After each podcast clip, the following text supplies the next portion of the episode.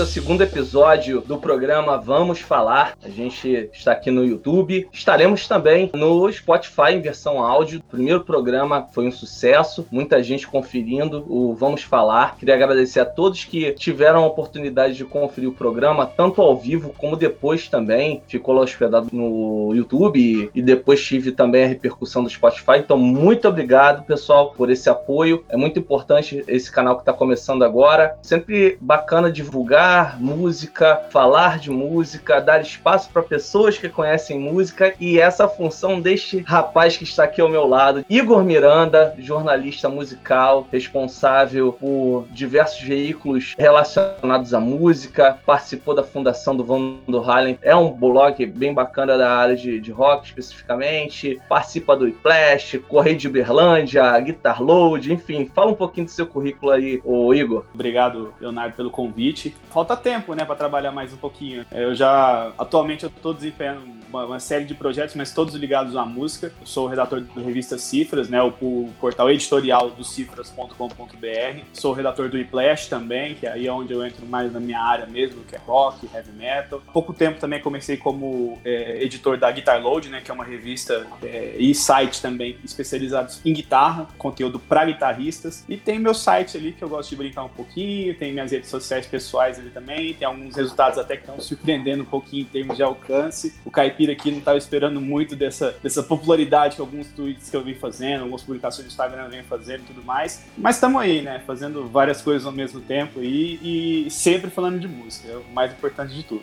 Como o Titã já dizia, tudo ao mesmo tempo agora, né? Tem que ser, né, meu?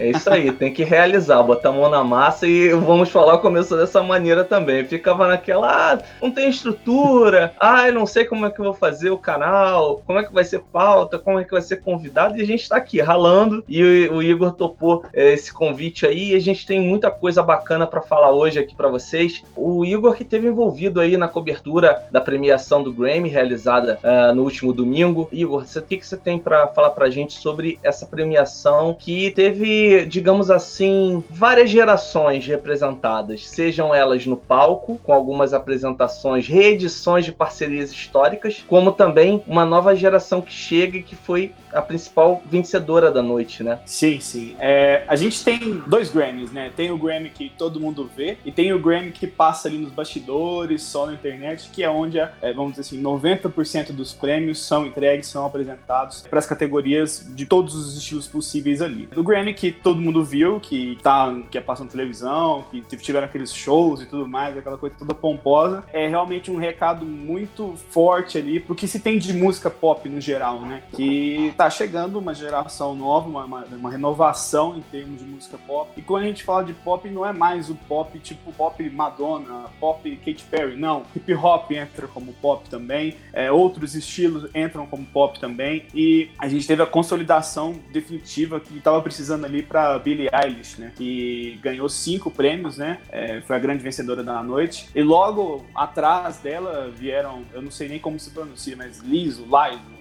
é uma cantora também que apareceu por agora, e o Gary Clark Jr., que é um, um cara que tá ligado ao rock, é, é, um músico de bases do blues, mas que também é considerado como rock, até, vamos dizer assim, no meio dos dois ali, acabou ganhando prêmio nas duas categorias. Na, duas Exatamente, categorias. ele conseguiu flertar é. com, as, com, essas duas nuances aí, né, rock e blues muito ligados desde a origem, e ele foi lá e abocanhou os prêmios das duas categorias, né? Exatamente, foram três prêmios, né, é, dois relacionados a rock e um relacionado a blues. Esse prêmio de blues já era uma, coisa bem esperada ali que ele iria ganhar, porque era o prêmio de blues contemporâneo. E ele era de longe o nome mais conhecido, mais popular entre os que estavam concorrendo. Mas aí dentro do rock a gente tem até um pouco de um tom de surpresa ali, porque imaginava-se que talvez ele poderia levar um prêmio, mas não dois. Ele levou como melhor performance de rock, competindo com Brittany Howard, competindo com o Rival Sons, que aí muita gente é, queria que o Rival Sons ganhasse um prêmio, mas pelo menos não contestaram o fato do Gary Clark Jr. ter vencido esse prêmio, né? O Rival Sons concorria a outra categoria, que era melhor álbum de rock, e aí muita gente contestou, muita gente também celebrou o fato do Cage the Elephant ter, ter conquistado esse prêmio de melhor álbum de rock. Voltando pro Gary Clark Jr., ele também conquistou o prêmio de melhor música de rock, superando novamente Brittany Howard, além do Vampire Weekend, o The 1975, e o Tool. O Tool acabou saindo vencedor de outra categoria, né, que foi específica do metal, né, a única categoria do metal que a gente tem atualmente do Grammy, que é a melhor performance de metal, superando até uma música que muita gente também considerava que deveria ter ganhado esse prêmio, que é a parceria do Kendall Mass com o Tony Iommi, com o solo. Eu iria Iommi. falar justamente sobre essa parceria do Kendall Mass com o Tony Iommi, que realmente parecia ali um Black Sabbath 2.0, né? Muito bacana essa colaboração do, do Iommi com o, o Kendall Mass. É Mas assim, porque o, o Kendall Mass é o Black Sabbath 2.0, né? Ele só trouxe o homem que criou tudo aquilo, né? Mas foi a benção. É, era o que faltava, né? Acho que pros caras ali, acho que foi a consagração para eles. Nem precisava de Grammy. Os caras têm Tony Iommi numa música deles, já tá valendo já. Igor, o programa mal começou e o pessoal já tá frenético aqui com a sua presença. Ah, Eu vou começar bom. a colocar na tela algumas participações, inclusive a galera que tá ligada no YouTube tem a oportunidade de participar do programa ativamente através do chat ao vivo e eu vou começar a colocar agora as participações. O Bernardo. Dá uma aí que vai ter gente falando bobagem aí. Olha, com certeza. Logo o primeiro ali já tá falando bobagem. Olha. Já levantou a sua bola, ó. Bernardo Gracioli, ele falando aqui, o Igor Miranda é o melhor. Aí. Tem mais gente aqui também, ó. Tem mais gente falando bem de você, cara. Você tá com uma torcida boa, hein? Que isso. Vamos lá. O fã clube tá grande. Vamos lá. A Bila Alcântara, Igor Miranda é sensacional. Que beleza, muito obrigado. Ó, que beleza. Ó. Tem mais gente, tem mais gente. O Mr. Henrique aqui tá batendo palmas. Esse Show eu concordo. Esse aqui eu concordo. Marcelo Rodrigues Vieira perguntando se o Kiss concorreu em alguma coisa. Não, não participou. Não, não tem lançamento não... do Kiss, né, gente? É, é o último Eles estão se preparando para ainda. 2012, é. É, é. Sonic Boom, não é isso? Não, Monster, em 2012. Monster, Eles até vieram no Brasil Monster, nesse Monster. mesmo ano divulgar em turnê e tudo mais, mas os caras já estão bem tiozinhos, já estão parando, né? A segunda turnê de aposentadoria, que inclusive vai passar Isso. no Brasil agora em 2020. E na sua cidade. É, na verdade eu tô morando em patrocínio, mas Uberlândia é minha cidade, né? Morei lá por 25 anos, é, 24, 25 anos. Então, é minha cidade de coração, tá pertinho aqui, vou estar tá lá. Tem mais gente aqui concordando com o que a gente levantou aqui, ó. O Marcelo Goulart Vieira. Eu queria que o Rival Sons ganhasse. E vocês? Falamos aqui sobre isso. Eu tava torcendo demais pro Rival Sons. Eu acho que Feral Roots foi o melhor álbum de rock do ano passado, daquilo que eu ouvi. Muita coisa esse cara aí me deu dica, eu fui correr atrás e, e foi bem bacana. A gente vai falar ao longo do programa sobre bandas aí que estão surgindo, outros que nem estão tão novatas assim, como o próprio Rival Sons, que já tem aí uma carreira de 10, 12 anos de estrada, mas que estão fazendo trabalhos relevantes. Galera, eu vou aos poucos aqui durante o programa pra gente dar um dinamismo colocando essas participações, então queria agradecer a vocês por essa participação aí e continuem mandando aí os recados de vocês, perguntas, sugestões, se quiser criticar também, a gente está aqui à disposição para poder fazer sempre o melhor para vocês. Igor, a gente falou sobre o Grammy, sobre essa ascensão e essa consagração da Billy, somente 17 anos, ganhando cinco prêmios e sendo a maior vencedora. Você poderia indicar algum tipo de tendência a partir do momento que a academia premia uma artista de 17 anos desse ramo, sendo que não é aquele pop totalmente descartável como a gente já viu em alguns momentos na indústria mesmo? O que, que você apontaria como a principal característica da Billy para chamar a atenção da, da academia e ela ser consagrada dessa maneira? Olha, existem várias tendências que vão surgindo ao mesmo tempo na música pop, e esse fato de estarem surgindo várias tendências é um dos reflexos que a gente tem na, na indústria fonográfica no geral, que é o fato de que muitas vezes é, o artista já começa a fazer aquele relativo sucesso de forma independente, por meio de redes sociais, e aí sim, logo depois disso, ele é descoberto por gravadores, descoberto por executivos e tudo mais. Eu não, me, não tenho como me aprofundar muito na carreira da Billie Eilish, porque eu não conheço tão bem, mas sei que é uma, uma, uma um trabalho que foi uma coisa assim, foi descoberta do nada, foi lançado ali e pronto. Até que ela chegou muito pronta. O trabalho dela já chegou muito consolidado, então não teria, não teria como ter sido uma, um trabalho montado por um produtor. Ah, vamos encontrar uma cantora que tenha tendências tais e tudo mais e vamos fazer dessa forma. Não foi desse jeito. E em outros trabalhos também que a gente vê repercutindo bastante, não tem sido dessa forma. Os artistas eles estão é, despontando primeiro de forma independente, de forma que atrai o interesse do público de forma, vamos dizer assim, informal, sem grande investimento, para aí sim entrar um investimento e aí o, o, artista realmente se tornar gigante, vamos assim dizer. Mas em termos mais técnicos, é, esse é o momento do hip hop, né? O, o hip hop direto ou indiretamente, seja com pitadas ou seja com influência muito forte, é o que está mais é, em voga no momento, né? A gente tem Billie Eilish com 18 anos, não só ganhando Grammys, como vindo pro Brasil e fazendo show que vai lotar um estádio. Então é uma coisa meio surreal, mas é uma coisa que tende a acontecer mais vezes. Ao mesmo tempo, a gente tem a indústria meio que querendo correr atrás. Aquela onda de pop, vamos dizer assim, montado por produtor, aquele eu sempre uso um exemplo, nada contra essa artista, mas eu sempre uso o exemplo da Katy Perry. O pop estilo Katy Perry, ele já não vai ter mais aquele mesmo alcance de outros tempos. Ela, inclusive, está tentando ter esse alcance com o trabalho dela, tentou se repaginar, tentou se reinventar e não, não obteve o resultado que ela queria. Ao mesmo tempo em que a gente tem esse, é, é, essas várias tendências surgindo ao mesmo tempo, esse volume de conteúdo muito grande, muitas opções, tende também a ter artistas que vão, não diria desaparecer, mas vão ficar mais em nichos, vão fazer esse sucesso específico, nesse período específico, mas com o tempo vão se tornar artistas de nicho. É, não vamos ter mais One Hit Wonders, né? Não vai ter mais aquele artista que vai surgir, lançar só uma música e depois vai sumir, porque ele sempre vai ter o nicho dele, sempre vai poder trabalhar por meio das plataformas digitais, com os fãs, contato direto, mas ao mesmo tempo a gente vai ter cada vez menos esses artistas que vão fazer sucesso por 10, 15 anos de forma quase ininterrupta, como a gente tinha antigamente, as Madonas da vida que conseguiam lançar vários discos emplacando quase todos. Seja pelo ritmo frenético que obriga esses artistas a darem uma parada, seja pelo fato de simplesmente a imagem vai se cansando mais rapidamente porque o bombardeio também é muito mais forte. É difícil estabelecer tendências no momento em que toda a indústria parece estar sendo surpreendida e, e não está conseguindo mais ditar tendências. O próprio Grammy do ano passado também foi dessa forma. Esperava-se uma, uma coisa, aconteceu outra completamente diferente. E não dá para cravar, até mesmo dentro do rock, mas é, é de forma geral, para público mesmo, para pop massificado,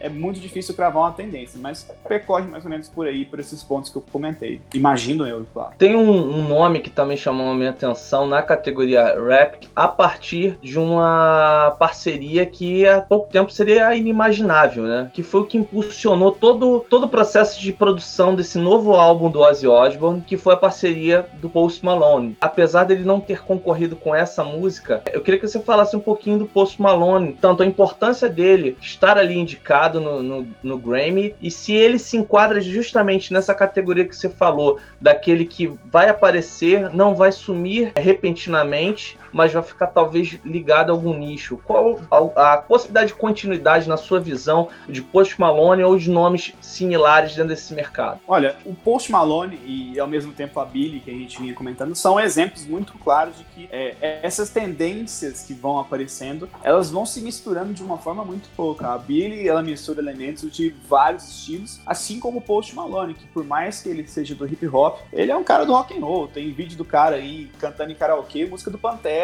e, e batendo cabeça e tudo mais. A gente vê que o cara tem múltiplas influências e quanto mais referências, mais influências um artista tem nos dias de hoje, é mais fácil para ele sobreviver, vamos dizer assim, em termos de trabalho, porque ele vai conseguir apresentar materiais diferentes. Ele não vai ser um cara que vai depender de produtor. Eu sinto isso muito no Post Malone, apesar dele ter contado com um produtor muito bom, que é o Andrew Watts, inclusive está produzindo um novo disco do Ozzy e vai tocar guitarra no disco, né? Tocou, né? Cara, ele gravado, tem um né? projeto, desculpa te interromper, ele tem um projeto espetacular, cara, que infelizmente não foi para frente, que é o California Breed. É um espetacular álbum, adoro esse álbum, que foi, digamos assim, uma segunda tentativa, uma tentativa de continuidade ao suposto fim do Black Country Communion, que reúne Derek Sherenian, Glenn Hughes, Jason Bohan e Joey Bonamassa. E aí, naquele período de hiato, do primeiro hiato do, do Black Country Communion, eis que surge o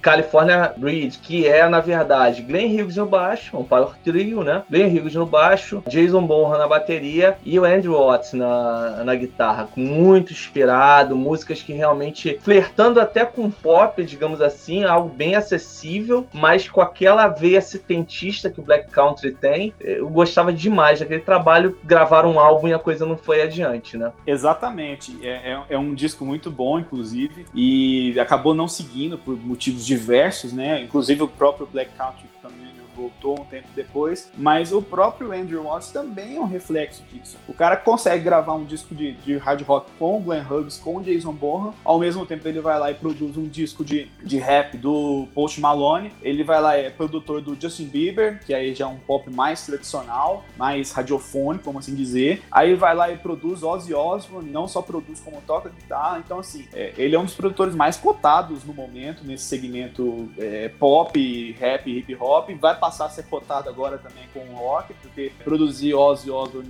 não é para qualquer um. E, e, até pelo que eles contam, né, tanto o Andrew Watts quanto o Duff McKagan, que é o baixista, e o Chad Smith, que é o baterista do disco novo do Ozzy, eles contam que eles fizeram tudo sem o Ozzy. Eles conceberam todas as músicas, todas as melodias, as ideias, os ganchos para aquele disco que vai ser lançado agora em fevereiro, o Ordinary Man, sem a participação do Ozzy. Então é um disco que, tipo, é muito mais esses caras do que o próprio Ozzy. O Ozzy dá o toque final ali e tudo mais, mas é um disco desses caras também. E aí é muito curioso porque mostra como os músicos estão tendo que ser cada vez mais multifacetados se eles buscam algum tipo de longevidade. Porque além de tudo isso, a gente tem um cara também que é, não é só músico, como também produtor musical. Percorre por isso também. A gente tem Post Malone flertando com o rock meio do hip hop dele, tem um vários do mundo alternativo no som dela que é minimalista, que é um som meio lo-fi ali. E aí a gente tem outros nomes também que a gente pode citando, citando que são nomes que estão se destacando justamente por não ficarem naquela prateleira, naquele lugarzinho específico ali. Isso tanto no, no, no segmento pop, hip hop e afins, quanto no próprio rock também. Então, essa é, acaba sendo a tendência geral, né? Igor, pra gente poder passar para o próximo tema do nosso programa, o pessoal tá completamente apaixonado por você, cara. Eu tenho que colocar aqui na tela. Tô falando. É, olha só, vamos lá.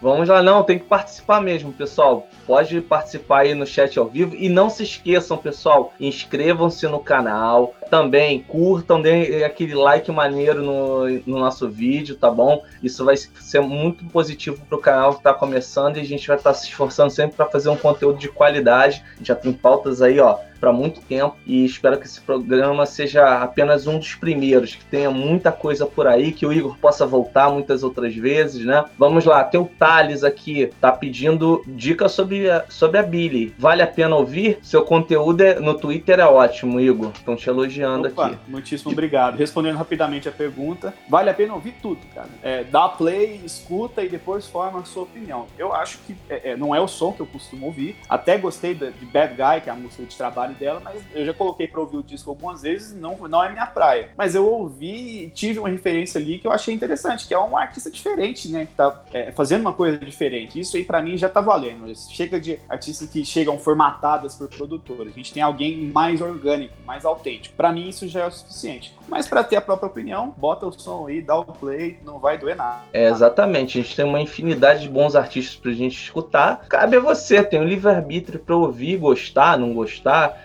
enfim, só não pode ser mal educado, gente. Só não pode ser mal educado. Ela apenas aponte a sua opinião de forma respeitosa e vamos adiante. Para fechar aqui essa questão não, do, mas tá todo mundo Grêmio, não, aqui o pessoal, todo mundo tá verdade, uns verdadeiros lords aqui no nosso, no, na nossa transmissão. A gente, basicamente, todo mundo falando sobre essa questão da, da longevidade, do teste do tempo, se esse pessoal tem capacidade de resistir ao tempo. E tem uma pergunta aqui do Marcelo Marcelo Rodrigues, vamos lá, para a gente fechar essa primeira parte do programa. Quais artistas desses que estão na moda vocês acham que vão sobreviver ao implacável teste do tempo? Pergunta difícil, hein? Essa é complicado, porque até mesmo dentro do rock, há anos atrás, era difícil fazer esse tipo de previsão.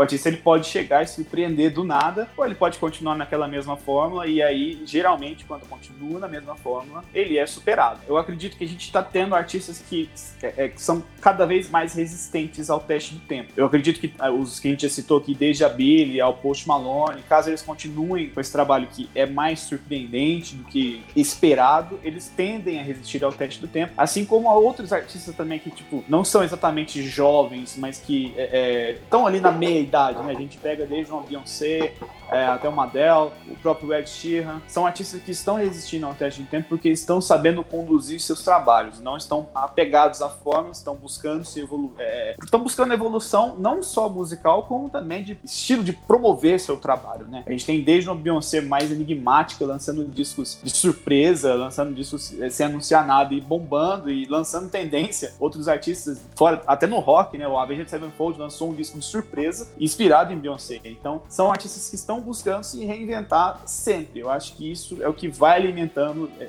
a carreira de um artista de, de longevidade. Muita gente pode até citar. Sempre que eu falo desses, desses pontos, alguém cita. Ah, mas o ACDC. ACDC, o caramba. O ACDC já mudou de sonoridade uma série de vezes. Contaram no Highway to Hell com um dos produtores mais pop que existiam dentro do rock, né? Que é o Mutt Land. Produtor do Def Leppard, inclusive, que mudou a sonoridade do Def Leppard. O ACDC passou por essa mudança. Depois, no meio da década de 80, passaram por outra, por outra mudança. Fracassaram nessa mudança. Passaram por mais uma mudança ali no início dos anos 90, meio que buscando as raízes. Ali deu certo, eles continuaram, mas já eram artistas de é, 20, 30 anos de carreira. Mas todo artista que se mantém de alguma forma, ele precisa passar por mudanças. Desde o ACDC, que mudou pouco, mas mudou, até um Metallica, que na década de, 80, de 90 foi lá, mudou completamente e é criticado por isso até hoje. É isso aí. E a galera também destilando veneno aqui nos comentários.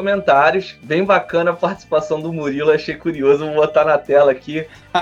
Se o disco do Ozzy Osbourne foi feito praticamente sem ele, pode-se afirmar que ele é um músico convidado na própria banda? Sim, e não Essa só foi esse boa, disco, né? Murilo, gostei.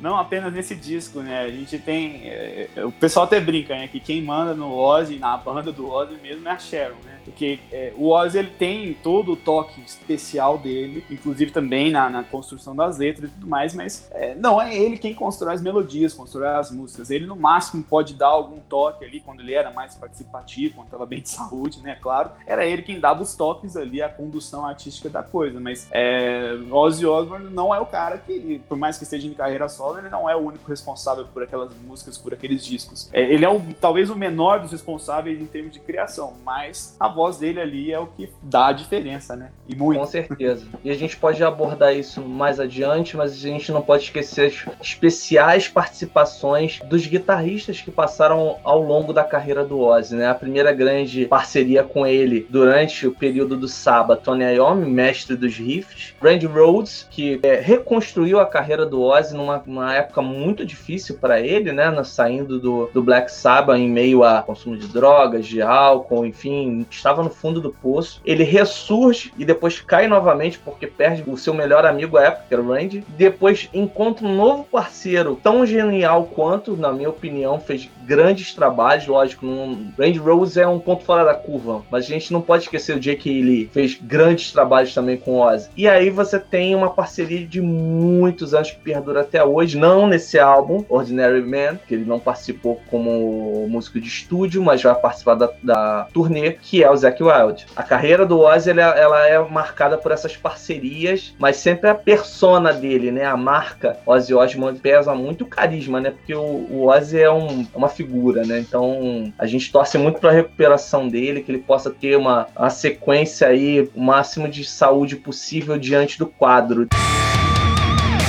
E aí a gente já chama o próximo tema do programa de hoje, que é justamente a questão dos ícones do rock. O tempo está passando, muitos dizem que com o passar do tempo, né, uh, muitos ficam igual o vinho, passam mais o tempo e vão ficando melhores, mas infelizmente existe a regra da vida, né? A gente vai a cada dia caminhando para a única certeza que a gente tem na vida, que é a morte. E infelizmente muitos dos nossos ícones, nossos gênios do rock, nossos ídolos estão partindo. A gente teve recentemente Neil Peart do Rush, o pessoal já também destacando aqui que só nesse mês foram cinco bateristas, cara, o pessoal também é antenado, hein? Teve bastante gente aí falecendo, né? Mas gente, se a gente retroceder aí 10 anos pensando só nos medalhões, é algo assustador, né? Não, Iva? É, com certeza, mas isso é marca de um estilo que cada vez mais está envelhecendo, né? A gente é, ainda idolatra, idolatra os, os ídolos da, da, da década de 70, da década de 80 e tudo mais, mas esses caras, uma hora eles vão envelhecer, tem alguns que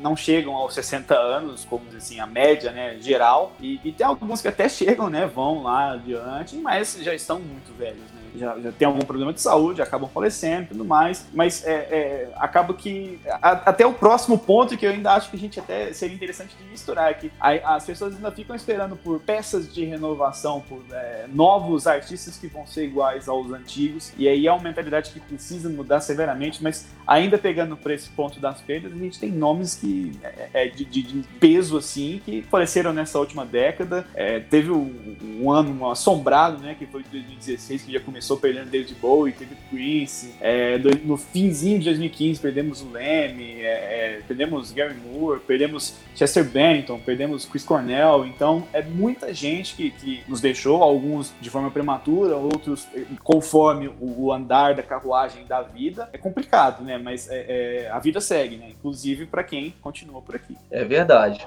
Mas se você parar para pensar que muitos tinham esperança de alguns retornos, de algumas reuniões, algumas coisas realmente se desfizeram, né? Por exemplo, depois de termos aí em 2005 uma última aparição do Pink Floyd com a sua formação clássica, Richard Wright se foi, John Lord também, Malcolm Young no, no ACDC, são alguns nomes que muita gente não teve a oportunidade de assistir ao vivo, né? E ansiavam por retornos históricos e eles ficaram realmente somente no papel, né? O John Lord, por exemplo, tinha uma história já bastante peculiar, porque já há anos ele não performava ao vivo com a banda, né? O próprio Dan Airey já, já o substituía ao vivo, né? Ele gravava algumas coisas e até alguns, alguns trabalhos já havia se ausentado de Purple, tal, com trabalho solo, né, sinfônico, com orquestra, fazendo releituras do, das obras criadas por ele para o Purple. Já havia um distanciamento, mas de qualquer maneira, ele foi aquela pitada bastante providencial para que saísse aquele tempero e saísse aquele som característico do Deep Purple. Não dá pra gente desassociar John Lord do Deep Purple. E muitos outros. A gente vai passar a fazer um programa aqui só de, de lembranças de quem se foi. Mas eu acho que a gente tem que, além disso, a gente não pode esquecer também do Dio, né? Sim, Essa... Sim. É, é, tanta gente, né, cara, que a gente vai até se perdendo aqui. Eu lembro de fazer no fim de 2019 uma, um listão lá de 50 músicos importantes, até incluindo gente fora do rock que faleceram na década, né? E ainda teve muita gente que ficou de fora, muita gente que a gente vai perdendo ali. E aí vai ficando a saudade, vai ficando aquele sentimento também de que, é, em alguns casos, né, de, de músicos que às vezes ou pararam cedo demais, ou poderiam ter feito feito retornos triunfais com suas bandas e tudo mais, e acabou que não aconteceu, né? A gente teve um caso do ano passado que deixou muito enigmático, né? Teve o caso do André Matos, que falava-se muito de uma reunião do Angra, já tava rolando uma reunião do Xamã, mas a galera queria ouvir um disco de inéditas do Xamã e não, nenhuma das duas coisas aconteceu, né? O Xamã ainda tava em turnê, tava ainda planejando gravar alguma coisa quando o André Matos faleceu. E aí depois que ele faleceu que surgiu aquela conversa de que o Angra também conversava para ter o retorno dele. Imagino que um retorno mais pontual, só para um show comemorativo, coisa do tipo, para celebrar. Não imagino que ele iria retornar para o Angra, mas é, pelo menos para um show seria uma coisa interessante de se ver e tudo mais. E aí as pessoas acabaram ficando sem isso, né? Mas aí ele fecharia também. Né? Ele Sim, é, fecharia é, aquele um... ciclo de tributos que ele fez. Ele fez com Viper, ele fez com Xamã e ele tinha o desejo de fazer com, com Angra, assim. Já tinha iniciado algumas conversas. O trato já não era mais tão difícil, né? A coisa começou a ser facilitada de acordo com alguns relatos, mas infelizmente não aconteceu. Eu tive o privilégio de assistir o André em dezembro de 2018, nessa turnê do, do, do Xamã aqui no Rio de Janeiro, e foi fantástico. Mesmo com algumas limitações que a gente sabe que com o passar do tempo ele passou a ter, ele mantinha as músicas no, no tom original, algumas com mais dificuldade, outras com mais desenvoltura, mas a presença de um artista do porte do André realmente é algo único. Então, quem teve a oportunidade de ver o André ao vivo realmente ficou com isso marcado e, e, é um grande nome, é um grande orgulho ter um artista do peso do, do André na música brasileira. Não, com certeza. Assim, para acrescentar um tom polêmico ali também nessa questão das perdas que a gente vem tendo e até puxando para o próximo assunto, que é a questão das bandas que estão chegando, que precisam dessa atenção do fã, é que as pessoas ficam, ok, chateadas porque perderam um ídolo, perderam um ícone. Não especificamente falando do André Matos, eu falo desses recentes falecimentos que acontecem no rock e tudo mais mais. As pessoas ficam chateadas, obviamente,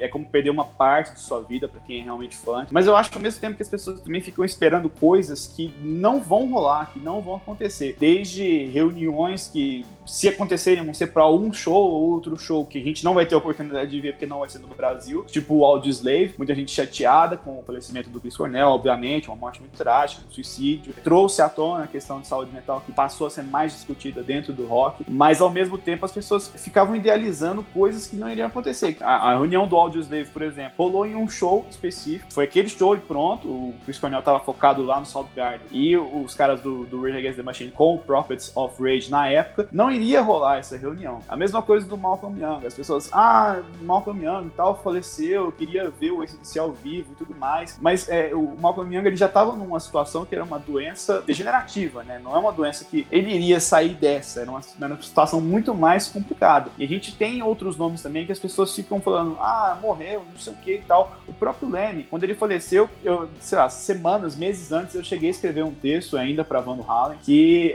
era sobre a hora de parar, né? Tá na hora de parar e tudo mais. Ok, ele tinha o desejo de morrer no palco, ir até as últimas consequências e tudo mais, mas será que às vezes se ele não tivesse parado um momento ali e falado, pô, tá na hora de me cuidar aqui, talvez ele teria vivido mais. Eu acho que a vida ali seria muito mais importante do que o cara seguir fazendo shows até morrer e tudo mais. As pessoas ficam na expectativa de que esses caras vão continuar produzindo, vão continuar fazendo as mesmas coisas que eles faziam nas décadas de 70, 80 até 90. Não vai rolar. Então, a morte precisa ser aceita também, compreendida como um destino natural da vida, seja uma situação trágica que acontece situações trágicas, até uma situação que é, é, o cara já, realmente já tá mais velho e tudo mais, e houve uma conclusão da vida do artista, e, e seguir em frente e dar atenção devida para essas bandas que estão chegando por aqui. Não é nem aquele papo de, ah, vamos apoiar o rock, aquelas bandas do Brasil costumam falar, tem que apoiar e blá blá blá. Não, pelo menos dê uma chance, escute as bandas que estão chegando agora, não seja tão ranzinza, que alguma coisa ali pode te agradar. Sem dúvida. E tem uma participação do Ítalo Miranda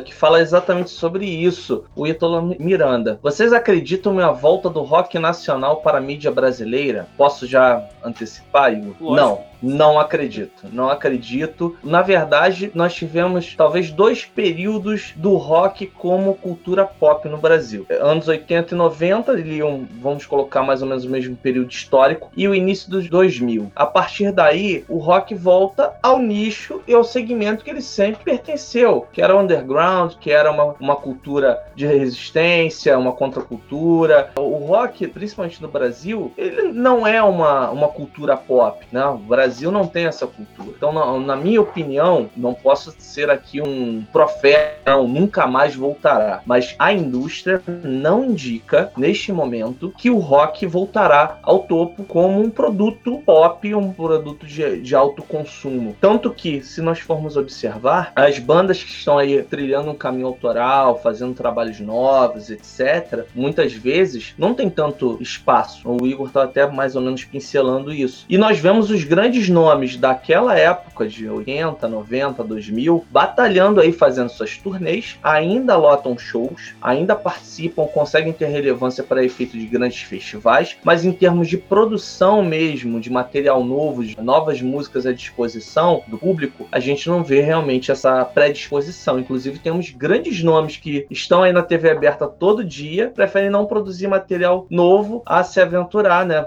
com esse material novo preferem continuar fazendo shows com seu material antigo e vivem reciclando isso. Poucos dão a, a cara a tapa. Mesmo com as minhas restrições ao, por exemplo, ao novo trabalho do Barão Vermelho, eu tenho que bater palmas. Uma banda com 30, 40 anos de estrada, que é o Barão Vermelho, se lançar com um novo vocalista, é, lançar um novo trabalho com uma nova cara, você não identifica o DNA do, do Barão em grande parte daquelas faixas, mas eles estão produzindo música nova, que bom, vamos escutar. Como o Igor falou, vamos dar o benefício da dúvida, vamos, vamos conhecer conhecer coisas novas, e aí sim, você testa seus juízos de valor, se você gosta, se você não gosta. Essa é a minha opinião, valeu?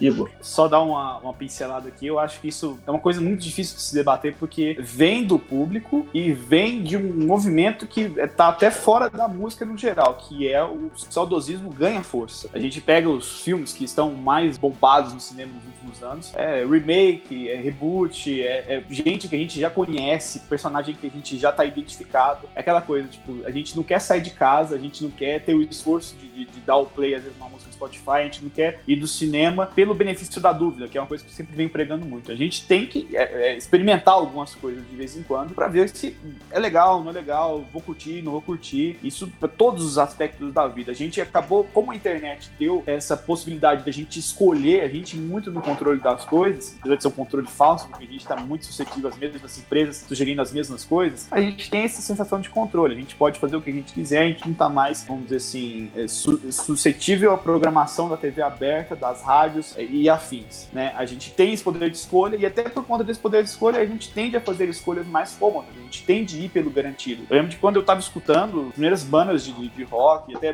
bandas que não são de rock, conhecendo é, as sonoridades ali que iriam guiar o meu gosto, acabava, eu ficava sentado na frente da televisão por horas, assistindo MTV, assistindo outros programas relacionados à música e ficava ali tentando, ah, gostei disso aqui, não gostei disso aqui e tal, tá, não gostei, vou ali do banheiro, já volto, vou beber água, já volto, que seja. Depois voltava. Às vezes tinha algum show bacana, vou lá prestigiar as bandas, mesmo que eu não as conheça, mesmo que eu não saiba o que, elas estão tocando. É lógico que aí a gente quebrava a cara muitas vezes, mas também a gente descobria muita coisa legal. E isso também cabe para outros segmentos da vida, do próprio cinema que eu vim citando aqui. Às vezes a gente lê uma crítica negativa sobre um filme e a gente nem pensa em assistir, mesmo considerando que talvez a crítica é muito mais pessoal do que uma coisa objetiva. Não quer, é, quer dizer que a pessoa que escreveu não gostou, não quer dizer que ninguém vai gostar. A gente tá muito nessa do saudosismo. Trabalho de divulgação, a publicidade no geral, vem muito em base também no saudosismo. Tudo que a gente vê hoje em dia na internet parece que são coisas que já aconteceram, são memes reciclados, vídeos que a gente já viu, sei lá quanto tempo, e a gente tá é, reciclando esses materiais. Na produção pop, no geral, a gente continua insistindo naqueles mesmos nomes de sempre, porque parece que a gente não tem aceito, é, aceito muito bem o fato de que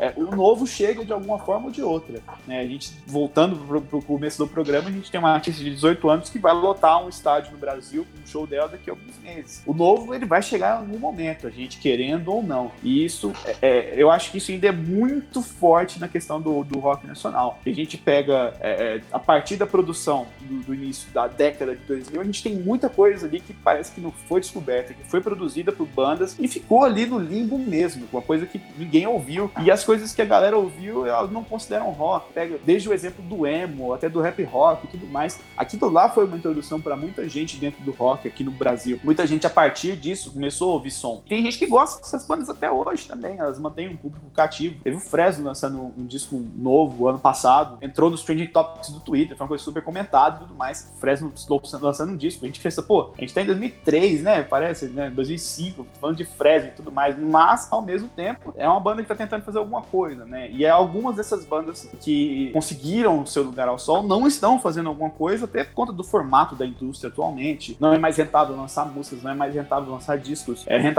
cair na estrada, fazer turnês de 4, 5 anos, ou às vezes a mesma turnê pelo resto da vida, e aí por aí vai. Alguns artistas, como o próprio Skunk, reconheceram isso e pararam na hora que tinham que parar, mesmo considerando que era, era cômodo e era ótimo continuar fazendo aqueles shows e tudo mais. O Rapa e... também, né, Igor? É Exatamente. outro exemplo de uma banda que decidiu parar nessa, sim, né, sim. nesse ponto de decisão, né? Sim, sim. Antes e tem outros exemplos. Uma... E tem outros exemplos também de bandas que não só não estão sabendo muito bem a hora de parar, ou que estão tentando, mas não estão conseguindo se atualizar. Tem um exemplo muito específico no rock brasileiro, que é o Capital Inicial, que é uma banda que continua produzindo discos e tudo mais, mas ainda tem aquela sensação de que é a mesma coisa de sempre, que já poderia ter acabado há algum tempo, que talvez a galera não, não sentiria muita falta. Sinto até que o acidente que o Dinheiro Preto sofreu e que ele caiu do palco, eu acho que isso influenciou no fato de que ele continua tentando com o Capital e mais, mas ele mesmo já está se aventurando por alguns materiais solo, apesar de ele ter só gravado cover no material solo dele. Só tem bandas que a gente tem como exemplo de que estão tentando fazer alguma coisa, e tem bandas que a gente tem como exemplo de não tá tentando fazer nada, tá vivendo daquilo que já foi construído, e aí, é, uma hora isso acaba, né? Uma hora a onda do revival, do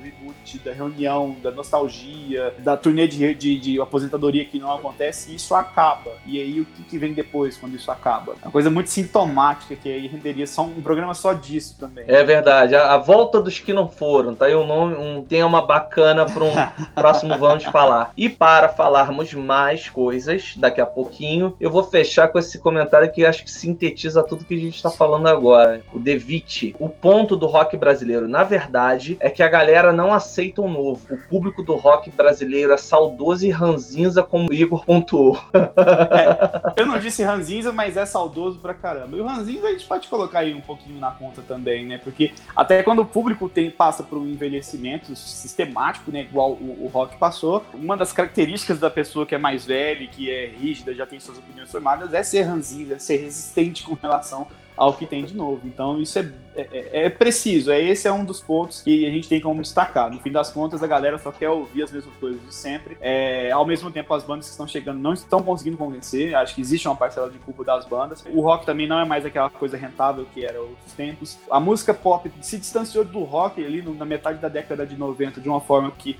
hoje em dia o rock é uma coisa e o pop é outra, sendo que até 95, um pouco antes, o rock e o pop estavam juntos, inclusive muitos fãs de rock gostam de coisas do pop da década de 80, do início dos anos 90, da década de 70. Então, é, é, é um problema geral, não é, não é, só um ponto ou outro. Mas é, é, tá tudo meio bagunçado e, e, a tendência agora com plataformas digitais, com streaming, com internet, com um milhão de conteúdos ao mesmo tempo, é bagunçar cada vez mais.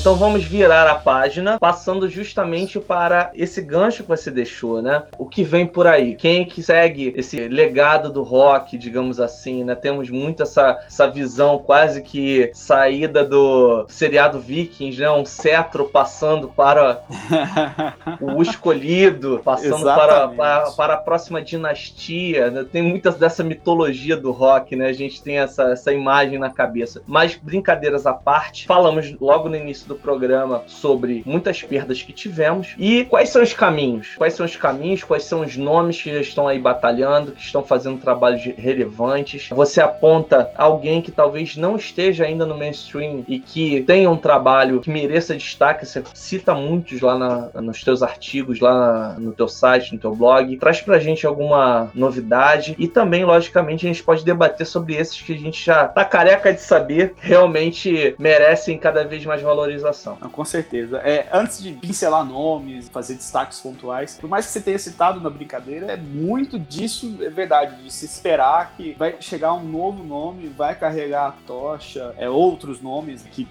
vão surgir do nada e tudo mais. A gente até começou a desenhar isso com o Greta Van Fleet, mas ao mesmo tempo que ele surgiu muito badalado, também surgiu muito criticado por fazer muitas referências à sonoridade do Led Zeppelin. Inclusive aqui eu não coloquei na tela, mas a galera já tava cornetando Greta Van Fleet, falando que a Billy ele era o Greta Van Fleet. Ó, tô dando. Não, não perdi aqui o nome de quem colocou esse comentário, eu não coloquei na tela, mas tô falando agora.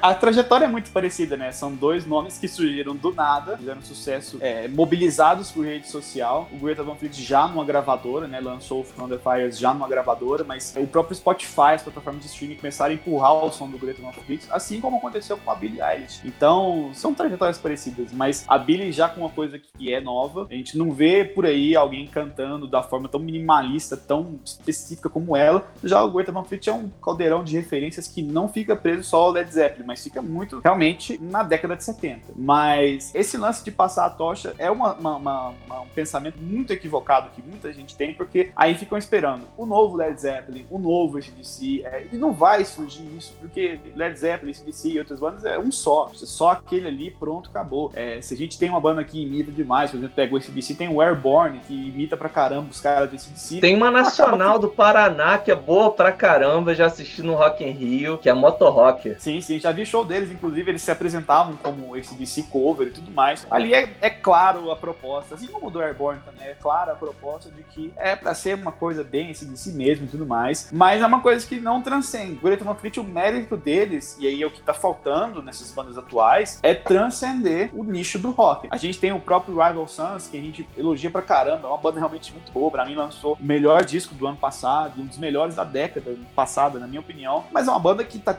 encontrando dificuldades para transcender o rock. Ainda é aquela banda que é muito cultuada ali naquele nicho específico, mas o Greta Van Fleet mesmo chegou e conseguiu rapidamente o que o Rival Sons não conseguiu com ótimos discos, que é mas chegar ao ouvido daquela pessoa que não pesquisa, que não procura, que é surpreendida pelo som. Então, isso é, é, falta muito, né? Tanto é que a única banda que, desses últimos anos, ou até da última década, que conseguiu isso, foi reconhecida pelo Grammy, disparou em visualizações, que é o próprio Greta Van Fleet. Então, tá faltando mais Greta Van Fleet nessa dinâmica. A gente tem uma banda que é muito promissora, que vem nessa faixa aí do, do Greta Van Fleet, mais de, de uma outra sonoridade, que é o The Struts, que aí já percorre bastante pelo pop, tem influências do, do glam rock da década de 70, muita gente compara com o Queen por causa do visual do vocalista, mais, que ele Cara, parece, mas não é exatamente uma, uma, sonoridade parecida com Queen. É uma mistura, uma união de rock com pop ali, que é uma coisa que é promissora. Mas é muito difícil fazer esse tipo de prognóstico ao mesmo tempo. Pode fazer o seu comentário que eu acabei cortando aí? Não, na verdade eu ia fazer só um, adendo. Eu comecei a curtir The Struts e bem perto ali do, do Lola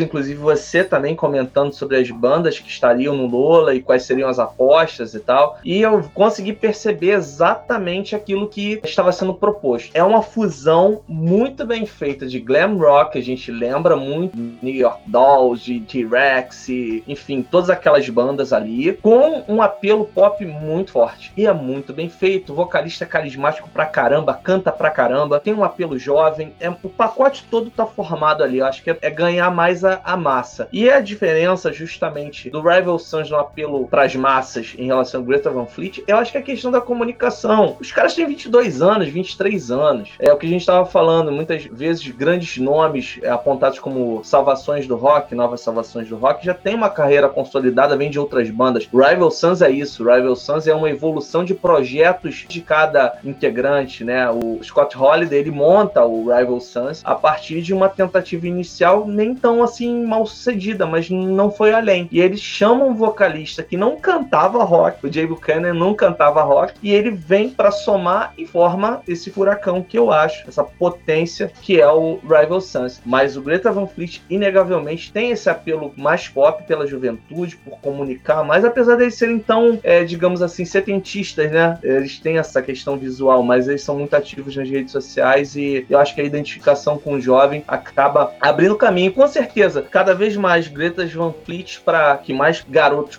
garotos e garotas continuem tocando guitarra, baixo, bateria, enfim, se aventurem na música e abram espaço, né? Desenvolvam o amor pela música, né? Isso é muito importante. Não, com certeza. Eu acho que até uma coisa que tá pegando e que tá chegando em todos os segmentos, mas ainda não, ainda não chegou no rock de forma muito veemente, é o lance da representatividade. Que a gente tem é, no pop, no, no, no R&B contemporâneo, no hip hop, a gente tem artistas de todo tipo, de todas as influências misturados e de várias origens diferentes. Inclusive, a gente tem o Gary Clark Jr. como um dos grandes vencedores do Grammy, é um músico negro, que a gente é, é, é uma coisa que parece distante e tudo mais, mas é uma coisa que está próxima da nossa realidade. A gente tem uma maioria negra no Brasil, é, a gente tem uma maioria negra nos Estados Unidos também, e acaba que esses músicos acabam ficando muito relegados a alguns estilos específicos. Não, tem, tem negro no rock sim, tem mulher no rock pra caramba. Eu fiz uma lista recente do meu site sobre as 25 bandas que eu poderia destacar da década de 2010 e me surpreendeu quando eu vi que tinha mulher pra caramba na lista, mas tá faltando chegar a isso, ao mainstream, esse conceito de representatividade no rock, até porque seu estilo tá envelhecendo e quanto mais velho fica, menos é, é, disposto à renovação e à representatividade mista, diversa, é, acaba ficando distante isso da realidade do, do, do, fã de rock, né? Ele quer realmente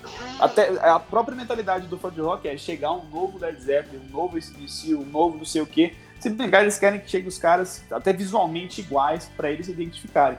Mas não, tá chegando coisa nova, tá chegando coisa mista. Temos uma banda também que é, traz uma mulher negra no rock, que, que é o Alabama Shakes, que inclusive. Pô, eu ia falar dessa banda, é, cara, é, eu acho muito maneiro. E tem um aspecto. inclusive, até saiu do, do, do, do rock, vamos assim e foi fazer um som mais diverso é, é, em carreira solo. Eu acredito até por uma demanda também de mercado, porque chegou num ponto ali que ela, talvez ela viu que o Alabama Shakes não iria chegar no patamar que ela gostaria que chegasse em termos comerciais. Então ela partiu para um som mais diverso e mais distante do rock em uma carreira solo. E aí tem mais vezes um punhado de exemplos que a gente pode dar que são exemplos menos mainstream, né? Mas é, faz seu comentário sobre o Alabama Shakes, que essa banda, por mais que ela tenha acabado, né, ou esteja em ato, não, não, eu não vou fazer merece. comentário não, senão vou perder a amizade, então melhor não, cara. Não vou fazer não. Você fala? é porque é porque eu tenho um amigo que é igualzinho ao vocalista da Alabama Shakes, cara. é igual, ter... cara. É igual, é tá igual. honrado, bicho. Mulherão daquele lá, que isso. É, é, muito igual, cara, muito igual. Mas enfim, eu, ele não pode, não pode reclamar porque ele mesmo trouxe a zoação. Ele, olha só uma banda aqui, falam que eu pareço muito com, com a vocalista, olha só, e mostrou. É idêntico, cara. Parece que separados no parque, entendeu? Após o parto. Mas Muito enfim, bom. cara, a galera tá, tá aqui dando sugestões de bandas, indicações de bandas aqui. O Marcelo, tanto no internacional quanto no nacional. Falando da banda The Alive, Scarlet Rebels, Lastinga. E ele continua aqui com as nacionais Crazy Heads, Libenter, In Lust, algo do Vai gênero. Vai ser banda de hard rock, né? Porque botou um é... no lugar do S ali, é bem sleaze rock isso aí. Estilo. Ou então tem gente que apela pra numerologia também, né? Tem é, isso. Tem, sempre tem, né? Seu Igor Miranda, eu falei que o papo ia fluir, falei que o papo ia ser dinâmico, descontraído e a galera também participou bastante. E está na hora de nos despedirmos desse povo amado aí que nos acompanhou em mais uma live aí do Vamos Falar. Muito obrigado pela participação de vocês. Um número cada vez maior de pessoas, tanto no simultâneo quanto acompanhando e deixando seus comentários aqui no, no, no chat ao, ao, vivo. Deixa eu só te interromper rapidinho, porque eu Beleza. fiquei de de realmente dar sugestões aqui de, de bandas que eu, eu pelo menos tenho ouvido, né? Eu não vou dizer ah, as próximas sensações do rock, nem nada disso, mas as bandas que eu realmente tenho escutado ultimamente estão, inclusive, nesse artigo que eu coloquei lá no meu site com as bandas que eu tive como destaque na década. Além dessas bandas, tem outras, muitas outras que não deu para citar aqui, porque a proposta eram 25 e, e não vai dar para citar agora, porque a proposta é chegar a uma hora. Eu já vou fazer bater uma hora, mas eu vou tentar citar rapidamente algumas bandas que eu citaria como destaque mesmo. A gente já citou o Alabama Shakes, já citou o, o Greta Fleet, o Rival Sons, o The Struts. Tô até aqui pegando a colinha para ele relembrando dos nomes que eu eu fui separando, mas pegando. Black Smoke Cherry, dá pra falar? Blackstone Cherry. É, é Stone acredito Cherry. que sim. É uma, é uma banda que já, já tem o quê? Uns 15, 20 anos já de carreira. Isso tudo? Mas, na, é, na minha opinião, lançou o melhor disco dele em 2018, né? Que é o. Acho que tá numa curva ascendente, não? Sim, sim. Eles, eles largaram aquela sonoridade pós-grunge, aquela coisa meio. aquele rock bem americano mesmo, de, de pós-2000. Passaram a fazer um som bem influenciado pelo Southern Rock, pelo, pelo blues, pelo country e tudo mais. E aí eles vêm numa crescente muito bacana. Mas é, pegando até de bandas novas e pegando até de black, temos o Black Mirrors, que é uma banda que pouca gente tem dado atenção até o momento. É uma banda que, se eu não me engano, ela é da Holanda, ela é de algum país assim que não é exatamente um celeiro do, do rock, mas eles fazem um som tipo, como assim dizer, é como se fosse o Royal Blood é, é mais elaborado, mais composto, que é um som pesado, um som de, de, de tonalidades graves, de afinações mais graves, com uma vocalista mulher cantando pra caramba também. E eles têm só um disco lançado, que é o Looking to the Black Mirror, é, dois EPs anteriores, estão para lançar material novo. É uma banda muito boa, muito recomendável. A gente tem,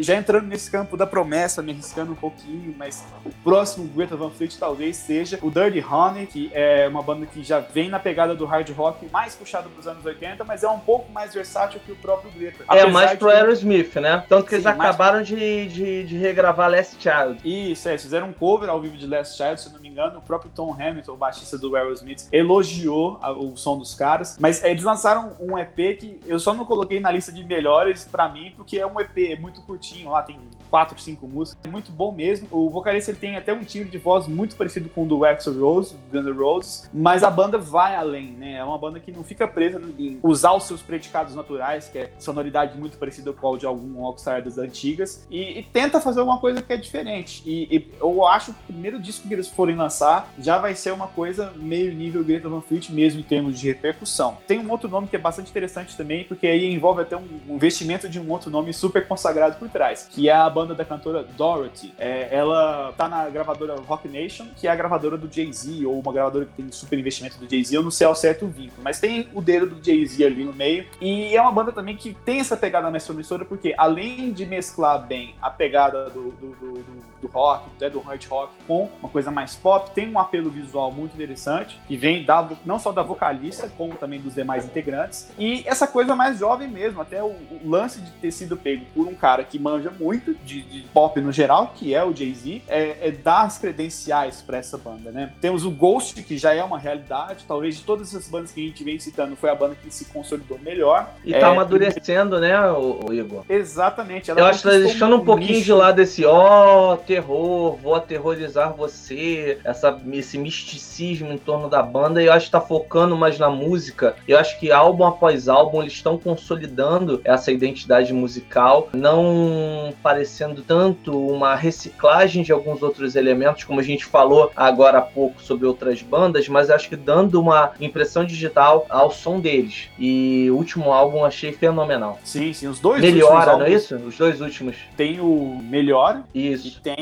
o, o Prequel, né? É isso aí. E, é, e é uma banda bom. que, de todas que a gente vem citando aqui, é a única banda que tá conseguindo fazer turnê é, é, e lotando já arenas sozinha, sem precisar de ser banda de abertura, sem precisar de outros recursos, de turnês conjuntas para lotar arenas. É uma banda que já tá conseguindo uma repercussão muito acima da média. Talvez só o Greta Van Fleet esteja conseguindo fazer isso além do Ghost, mas eu acho até que o Ghost já tá num nível acima, num nível além, porque é uma banda que já vem de trabalhos muito constantes, de chamarizes muito interessantes, que é a questão do visual, a questão da mística, que acaba atraindo visualizações para a banda, mas é, é um, já é uma realidade, né? Uma realidade que começou de nicho e agora tá expandindo para uma sonoridade que é cada vez mais pop. Você vê que é. o, o, futuro tá sempre no pop, né? Não tem jeito. O cara tem que procurar rádio, tem que procurar vender disco, porque senão ele não sobrevive e ele também não surpreende, né? Agora não tem um tem nome jeito. também representando as meninas também, para que as meninas estejam representadas aí no rock. Eu curto bastante, não sei se pode ser chamada como uma banda nova, mas deve ter aí uns 10 anos de, de caminhada, que é o Pretty Reckless. Gosto sim, bastante. Sim, uma banda muito boa e que começou estigmatizada por ter a, uma atriz adolescente na, na, na pegada ali. E, e, a sonoridade inicial era mais aquela coisa meio. É, não diria emo, mas assim, tinha um elo ali, uma conexão. E depois eles vão se afastando disso. Eu não sei nem a que pé continua a banda. Atualmente eu sei que eles lançaram um disco já tem uns 3, 4 anos. E tem, depois tá com, andando, tem show confirmado aí para esses festivais de verão europeu já. Eles estão na line-up aí, desses principais sim, sim. festivais. É uma, então a banda, é uma banda tá interessante. Uma banda muito boa, inclusive, que é, vai precisar cortar um dobrado porque ficou com aquela imagem estigmatizada de colírios da capricho da, da gringa, né? E aí já vem saindo dessa imagem já há algum tempo, mas muita gente acaba ficando resistente, né? E, e assim, já citei outras bandas também que, com, com, mulheres e tudo mais. Tem outra banda que tá para lançar disco novo agora, inclusive com edição nacional da Hellion aqui no Brasil, em CD e tudo mais, que é o Lucifer, que é uma banda capitaneada pela. Eu não sei nem dizer o nome dela direito, mas é Johanna Sadonis, é uma coisa assim. Canta muito mesmo, uma sonoridade mais puxada pro heavy rock da década de 70, aquele lance meio ocultista e tudo mais. Temos o, o, o é Nick Anderson, se não me engano, que é o cara do Helicopters. Tem outros projetos também tocando bateria, é o marido dela, inclusive, é, tocando bateria, ajudando na produção e tudo mais. E tem muita banda, assim, inclusive, que envolve mulheres. Tem mulheres na linha de frente que tá. Nervosa, tá... não pode esquecer do Nervosa. Sim, sim. É, aqui no Brasil a gente tem o Nervosa como atualmente o grande expoente do, do nosso som pesado, né? Que é uma banda de thrash barra death metal, agora com a entrada da Luana na bateria, virou uma banda de quase death metal ali, que tá mandando ver e tal, pegando mais pro que pode se tornar mainstream. Tem o Far From Alaska, que tem a M, tem a representatividade ali. Cara, essa banda é legal também, viu? E é uma banda que saiu de lugar nenhum, né? Os caras vieram de Natal, que é, não é um, um celeiro muito tradicional do rock. E estão aí, cara, estão fazendo som muito bacana, muito interessantes e som pesado, cara. Som inglês, inclusive. Até queria ver eles gravando em português para ficar uma coisa mais acessível e tal, mas o que eles apresentaram até agora é muito acima da média. Aqui no Rio eles fizeram a abertura do show do Greta, foi bem legal. Eu saí, já sim, comprei sim. o CD, eu tinha ouvido alguma coisa pelo. visto alguma coisa pelo YouTube e tal, mas não tinha visto a banda ao vivo e curti, cara, bem legal. É isso, seu Igor Miranda. Deixe suas últimas palavras para esse público fiel que lhe acompanha, esses comentários aqui, esse chat ao vivo não parou o programa inteiro. Agradecer a todo mundo que acompanhou. A galera que ainda tá ligada, não deixe de se inscrever, ative as notificações, aquele esqueminha que todo youtuber faz, mas que eu preciso bastante porque eu tô começando esse trabalho. Espero que vocês continuem gostando. Eu vi que a galera teve uma receptividade muito boa à proposta do programa e eu vou tentar sempre trazer temas interessantes aqui. Deixar claro para todos vocês: o Vamos Falar é um programa musical e não é um programa especializado em rock. Então aqui a gente vai poder falar de pop, vai poder falar de rock, poder falar de samba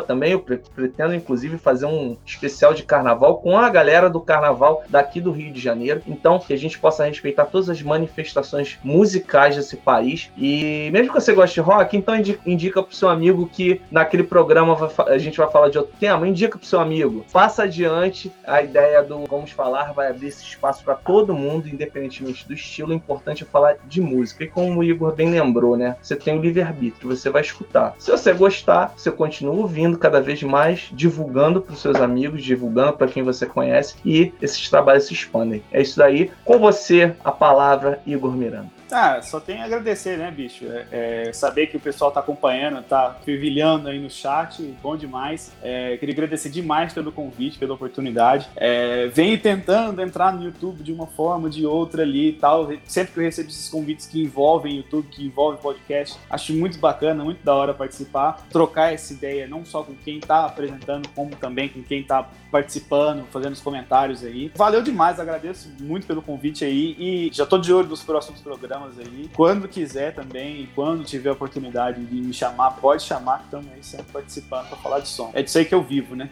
É isso aí. E te agradecer mais uma vez, não só pela participação de hoje, mas por praticamente todos os dias estar tá abastecendo a gente com boa informação, com dicas, dando orientações que são muito valiosas para a gente possa aumentar, ampliar o nosso cardápio musical de todo dia, porque música pelo menos para mim, é como se fosse oxigênio, como se fosse nosso próprio alimento. Eu não consigo viver sem música. E com certeza a gente é abastecido todos os dias por esse material tão vasto que você publica no Twitter, no seu, no seu blog, no seu site, em todos os outros veículos de comunicação que você trabalha. Então, muito obrigado, Igor, mais uma vez, e obrigado a vocês que acompanharam mais um Vamos Falar. Não se esqueçam, se inscrevam, curtam, compartilhem. Enquanto vocês na próxima semana, na próxima terça-feira, enquanto marcado aqui. E quinta-feira você já pode procurar esse programa lá no Spotify, pode me procurar, Leonardo Félix, ou então vamos falar. Vai estar tá lá a versão em áudio desse programa. Valeu, um grande abraço a todos e até a próxima.